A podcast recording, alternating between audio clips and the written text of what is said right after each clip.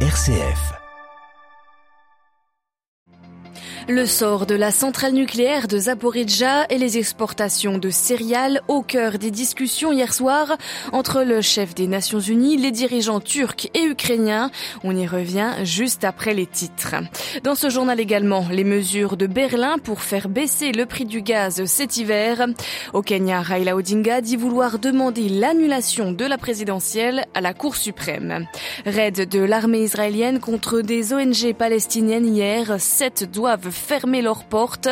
Et puis enfin, dans notre dossier ce matin, nous revenons sur l'attention, la forme la plus rare et la plus pure de la générosité, disait Simone Veil.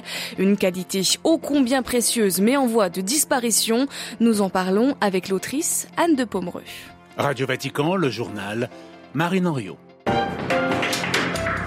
Bonjour. Un mini-sommet en pleine guerre. Hier, le président ukrainien Volodymyr Zelensky a reçu son homologue turc Recep Tayyip Erdogan ainsi que le secrétaire général des Nations Unies Antonio Guterres.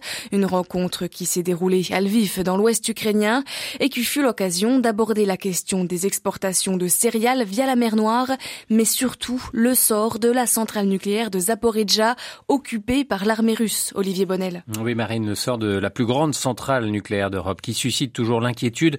Tout dégât dans la centrale serait un suicide, a mis en garde hier soir Antonio Guterres qui appelait à la démilitarisation de Zaporizhzhia. De son côté, Recep Tayyip Erdogan a averti du danger d'un nouveau Tchernobyl si la centrale venait à être endommagée. Un commandant de la région pro-russe où se situe euh, la centrale a lui accusé l'armée ukrainienne d'avoir bombardé une ville voisine. Le directeur général de l'Agence internationale de l'énergie atomique, l'AIEA, se dit prêt, s'il faut, à se rendre sur le site avec une délégation. Cette rencontre d'hier à Troyes avait pour objectif d'apporter un soutien à l'Ukraine. Euh, Volodymyr Zelensky a souligné que la venue du président turc était un message puissant de soutien pour son pays.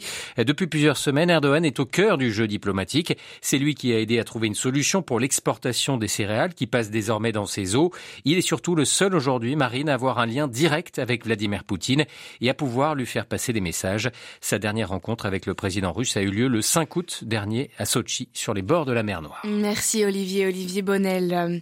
Et concernant les navires de céréales ukrainiennes, selon l'ambassade d'Ukraine au Liban, un navire russe transportant des céréales d'Ukraine volées est arrivé en Syrie.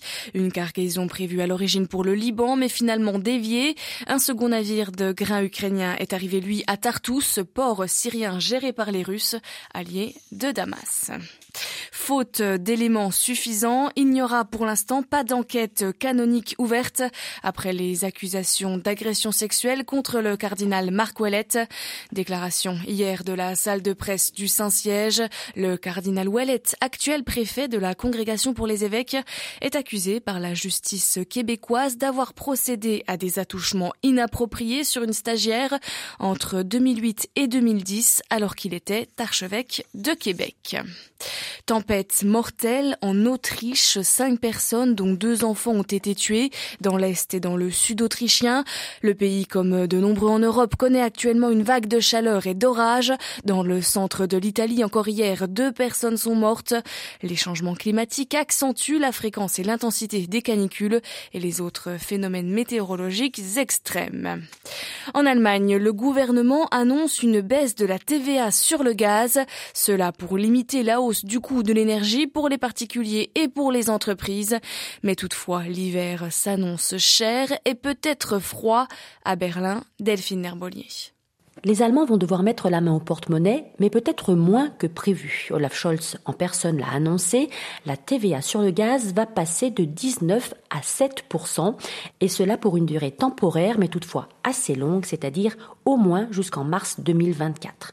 Pour Olaf Scholz, cette baisse va décharger les Allemands d'une partie des hausses de coûts de l'énergie et il attend que les distributeurs de gaz répercutent entièrement cette baisse de la TVA sur la facture de leurs clients. Cette facture, justement, ne devrait néanmoins pas totalement baisser avec cette mesure, mais moins augmenter que prévu, car dans le même temps, l'État a mis en place une taxe sur ce même gaz afin de soutenir les importateurs mis en difficulté par les problèmes d'approvisionnement. Certains risquent de mettre la clé sous la porte. La perspective est impossible dans un pays où le gaz sert à chauffer un foyer sur deux et où l'industrie reste très dépendante de cette énergie. Berlin, Delphine Herbelier pour Radio Vatican. Le tabac et l'alcool sont à l'origine de près de la moitié des cancers dans le monde. C'est ce que révèle une gigantesque étude sur les facteurs de risque des cancers publiée hier dans la revue Lancet. Le tabac serait à l'origine de 40% des cancers, l'alcool plus de 7%. Dans le nord éthiopien, le gouvernement se dit prêt à entamer des pourparlers et accuse les rebelles du Tigré de ne pas vouloir négocier. Le dialogue est au point mort entre Addis Abeba et les opposants tigréens.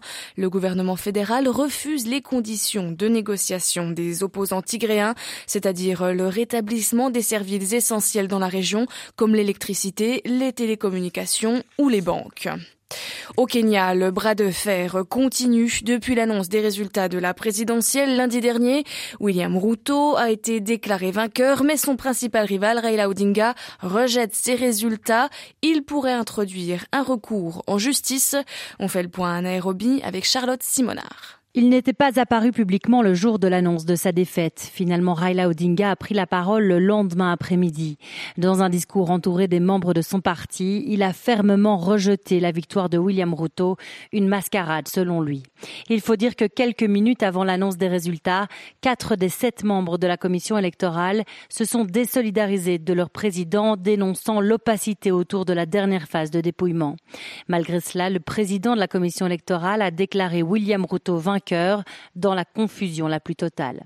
Raila Odinga a jusqu'à lundi prochain pour introduire un recours en justice comme il l'avait déjà fait en 2017. À l'époque, la Cour suprême lui avait donné raison ordonnant de refaire l'élection. C'était une première en Afrique. C'est la cinquième fois que Raila Odinga, 77 ans, échoue à la présidentielle. Surnommé l'éternel perdant déjà en 2017, sa défaite avait alors entraîné des violences dans le pays, faisant près d'une centaine de morts. Mais cette fois, les Kenyans gardent leur calme. Le pays vient de vivre le scrutin le plus pacifique de son histoire. Charlotte Simonard, Nairobi pour Radio Vatican. À deux jours de l'ouverture du grand dialogue national au Tchad, deux importants chefs rebelles ont regagné N'Djamena hier. Timan Erdimi, le chef de l'UFR, responsable d'une tentative de coup d'État en 2019 contre Idriss Déby, et Mahamat Nouri, responsable de l'UFDD, ancien ministre de la Défense du président défunt Idriss Déby. Il est accusé d'avoir recruté des enfants soldats. Ils ont été accueillis par plusieurs centaines de personnes à l'aéroport de la capitale tchadienne. L'Union européenne assure qu'elle continuera à soutenir les ONG palestiniennes après la fermeture de sept d'entre elles hier par Israël. Dans un raid mené en Cisjordanie, le Tzahal a perquisitionné les bureaux de ces organisations qu'Israël considère comme terroristes pour leur lien présumé avec le Front populaire de la libération de la Palestine. À Tel Aviv, les explications de Lucas de Villepin. L'opération a eu lieu tôt hier matin Ramallah. Bien confisqués, locaux perquisitionnés puis fermés, sept ONG palestiniennes étaient dans le viseur des forces de sécurité israéliennes qui ont aussi pénétré et dégradé une église anglicane dans le raid. Des organisations classées terroristes par l'État hébreu depuis plusieurs mois car elles seraient liées au Front populaire de libération de la Palestine, un groupe responsable de nombreux attentats contre des Israéliens. Une proximité que nient pourtant les ONG soutenues par l'Union européenne. Bruxelles finance en partie le budget de ces organisations palestiniennes et assure n'avoir aucune preuve que des fonds ont été détournés pour un usage autre qu'humanitaire. Dans la journée, le Premier ministre Mohamed Chtaye, furieux, s'est quant à lui rendu dans les locaux de l'une des associations pour condamner l'incursion, une attaque injustifiée contre des institutions palestiniennes, a-t-il jugé. Lucas Deville, Tel Aviv, Radio Vatican.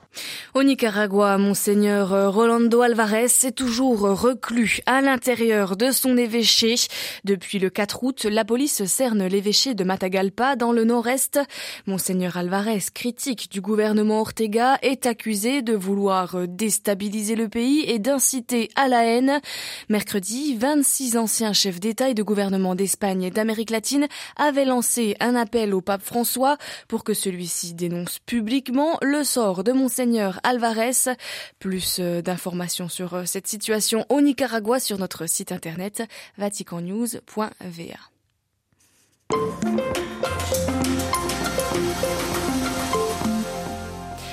Elle est indispensable à l'école, au travail, en famille, dans la prière ou bien même pour écouter ce journal, mais c'est un phénomène en voie de disparition. Alors ce matin, nous nous demandons que reste-t-il de l'attention? À l'heure des écrans difficiles à éteindre et dans nos sociétés pressées, sommes-nous encore capables d'être pleinement ici et maintenant dans une attitude d'écoute? L'attention des enfants et des adultes semble diminuer inexorablement et pourtant c'est une qualité qui s'éduque et même qui se reconquiert. Cette capacité a une signification profonde. Simone Veil écrivait que l'attention est la forme la plus rare et la plus pure de la générosité. La philosophe française a beaucoup interpellé Anne de Pomereux. Elle est formatrice et conférencière, auteure de deux livres sur la mémoire et l'attention. C'est avec elle que nous en parlons ce matin avec tout d'abord une définition de l'attention.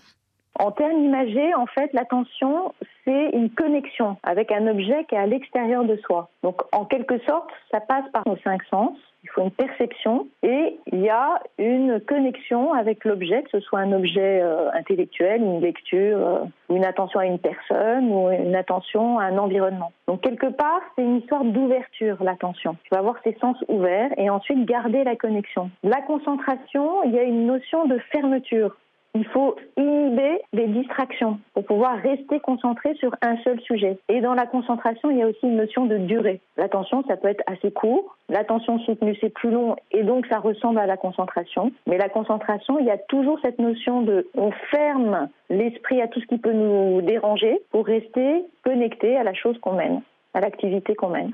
Quels sont les signaux qui évoquent une baisse d'attention? Qu'est-ce qui peut nous inquiéter?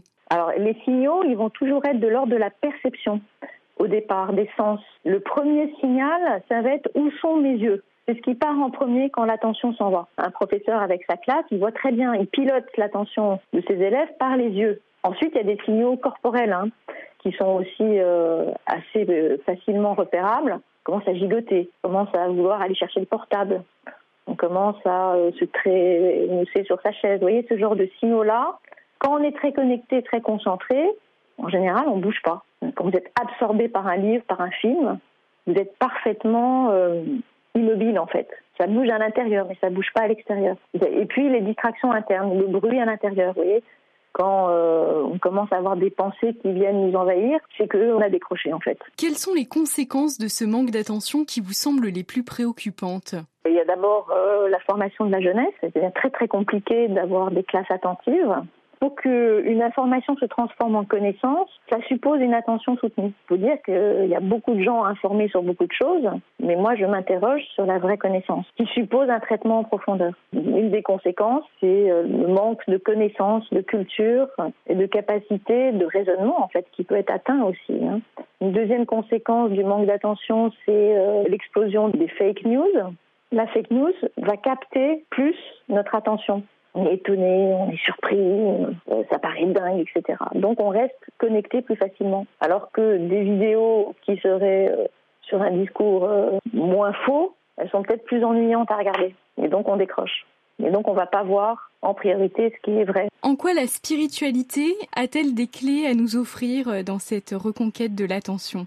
Je pense que c'est la clé principale. C'est vraiment la philosophe Simone Veil qui m'a beaucoup beaucoup inspirée. Elle a écrit un petit essai absolument remarquable qui s'appelle Réflexion sur le bon usage des études scolaires en vue de l'amour de Dieu. Ça paraît bizarre quand même. En quoi les études scolaires peuvent me rapprocher de l'amour de Dieu?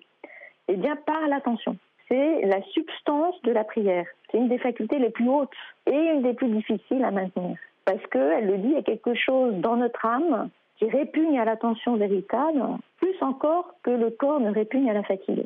Et donc c'est très difficile. Et déjà, se dire que c'est très difficile, ça nous déculpabilise. Et que l'environnement dans lequel on est est vraiment pas favorable à l'attention. Et ce qu'elle dit aussi dans, dans cet essai, c'est que tout effort d'attention portera du fruit portera du fruit non seulement sur la chose qu'on est en train de faire, mais plus encore, d'une manière décalée, il portera du fruit spirituel. Et qu'on retrouvera l'effort d'attention un jour pleinement dans cette relation par la prière que l'on a avec Dieu. Voilà l'autrice Anne de Pomereux. Elle était interrogée par euh, Adélaïde Patrignani. Cet entretien est à retrouver en intégralité sur notre site internet vaticannews.va.